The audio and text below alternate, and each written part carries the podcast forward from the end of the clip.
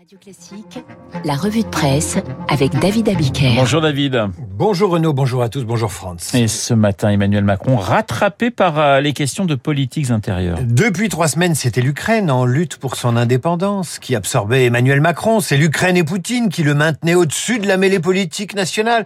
Et voilà que c'est l'autonomie de la Corse qui l'oblige à atterrir le président candidat rattrapé par les affaires intérieures. Autonomie, c'est le mot qui revient ce matin dans les journaux. Le dialogue amorcé et l'autonomie en point de mire, titre Corse Matin. Violence en Corse, Macron joue la carte de l'autonomie, c'est le gros titre du Parisien aujourd'hui en France. La Provence fait la une avec une photo de Gérald Darmanin au milieu des micros des journalistes avec ce titre L'autonomiste. Le Figaro tic Autonomie de la Corse, l'exécutif sème le trouble. Voilà, politique intérieure, tout simplement au singulier. Je sais pas pourquoi je l'ai mis au pluriel. Pour beaucoup d'éditorialistes, David, ce mot a été lâché un peu vite. Hein. L'autonomie envisagée avant même l'arrêt des violences, avant même de rencontrer les élus corses indépendantistes, c'est un peu comme l'argent magique distribué à quelques jours de l'élection présidentielle. C'est une façon, une façon d'acheter le calme. C'est ce qui ressort de la lecture des journaux ce matin. Le Figaro parle de fébrilité d'État et reprend les reproches de plusieurs candidats qui accusent le président et son ministre de l'Intérieur de céder à la violence sur fond de manœuvres électoralistes. Dans le Figaro, vous lirez la formule cause un conseiller de l'exécutif. Voilà ce qu'il dit, le conseiller de l'exécutif.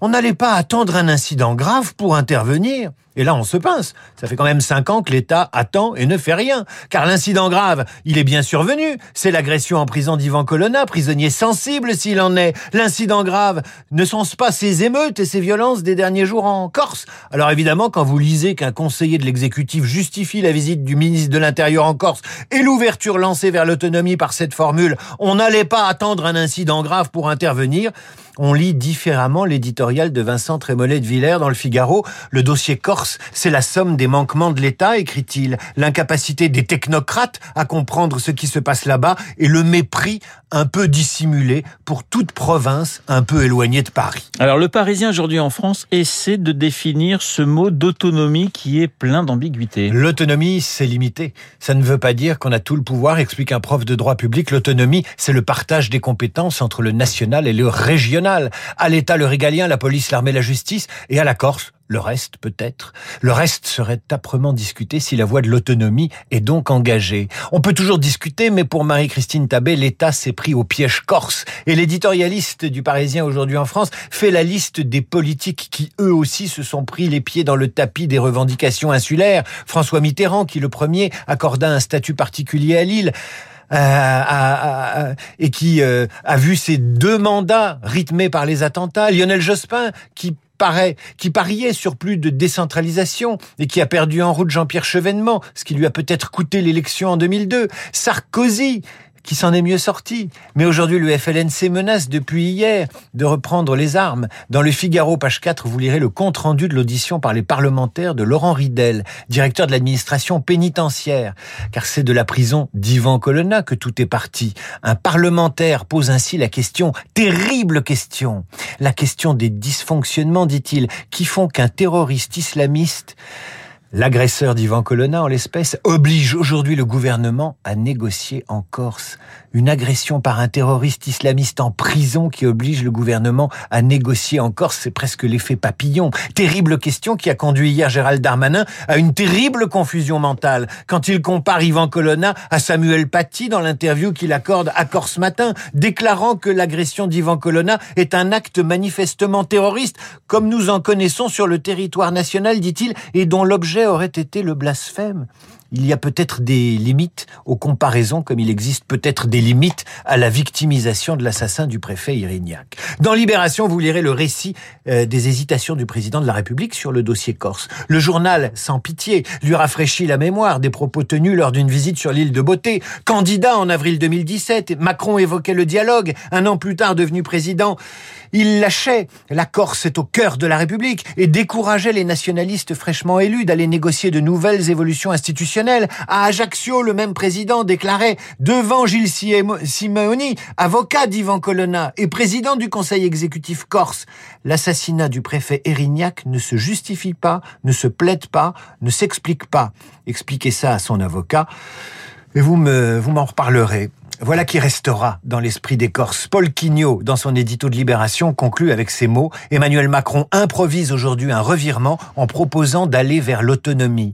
Est-ce une option de discussion sincère? Les Corses, en tout cas, sauront s'en rappeler le moment venu. David, interview de Jean-Yves Le Drian dans Le Parisien. On ne négocie pas avec un revolver sur la tempe, lance le ministre des Affaires étrangères qui accuse la Russie de faire semblant de négocier. Formule curieuse quand votre collègue, ministre de l'Intérieur, du même gouvernement, lâche l'autonomie après quelques jours d'émeute et avant même d'avoir négocié avec les autonomistes corses. Mais j'en reviens à l'Ukraine. Dans Libération et le Parisien, deux papiers qui essayent de cerner le profil des Français partis en Ukraine, peut-être pour se battre. En fait, c'est un phénomène résiduel, mais très surveillé par les services de renseignement. 70 Français auraient entrepris des démarches pour aller en Ukraine. Pour une dizaine d'entre eux, il s'agit de se battre. Les autres veulent se rendre utiles. Sur ces 70, une dizaine de militants d'extrême gauche. Les autres seraient plutôt issus des rangs de l'ultra-droite. Une dizaine sont pro-russes, les autres pro-ukrainiens. À ce jour, explique Libération, 1 à 5 seraient effectivement partis. Le Parisien en a retrouvé 3. Il les a interviewés. Parmi eux, il y a William, venu de Tourcoing, ancien légionnaire. Arrivé à Kiev, il a déchanté. Personne dans son unité n'est armé. On ne peut même pas s'entraîner, déclare celui qui a passé deux ans au Mali. Défendre la liberté, dit-il, c'est pas du courage, mais du bon sens. Défendre l'Ukraine, c'est du bon sens. Quel point commun alors entre un jeune Français parti défendre ce territoire, ce pays qu'est l'Ukraine, et un jeune Français engagé pour l'autonomie insulaire Peut-être la conscience aiguë de son identité corse ou européenne? On va terminer avec ce papier salutaire du monde sur les ravages du globish.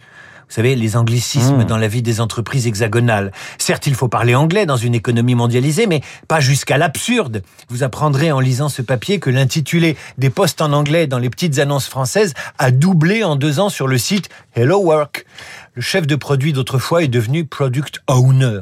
Le président directeur général, Chief Executive Officer. Il y a même des intitulés de postes que personne ne comprend. Growth Hacker. Autrement dit, pirate de la croissance. Est-ce que vous savez ce que fait un pirate de la croissance?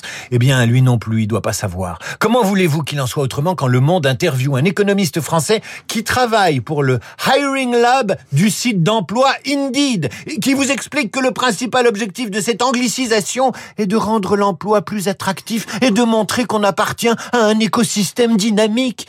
Mais le français, il le pourrisse avec ce mot d'écosystème qui rend toujours plus flou, même une terminologie française.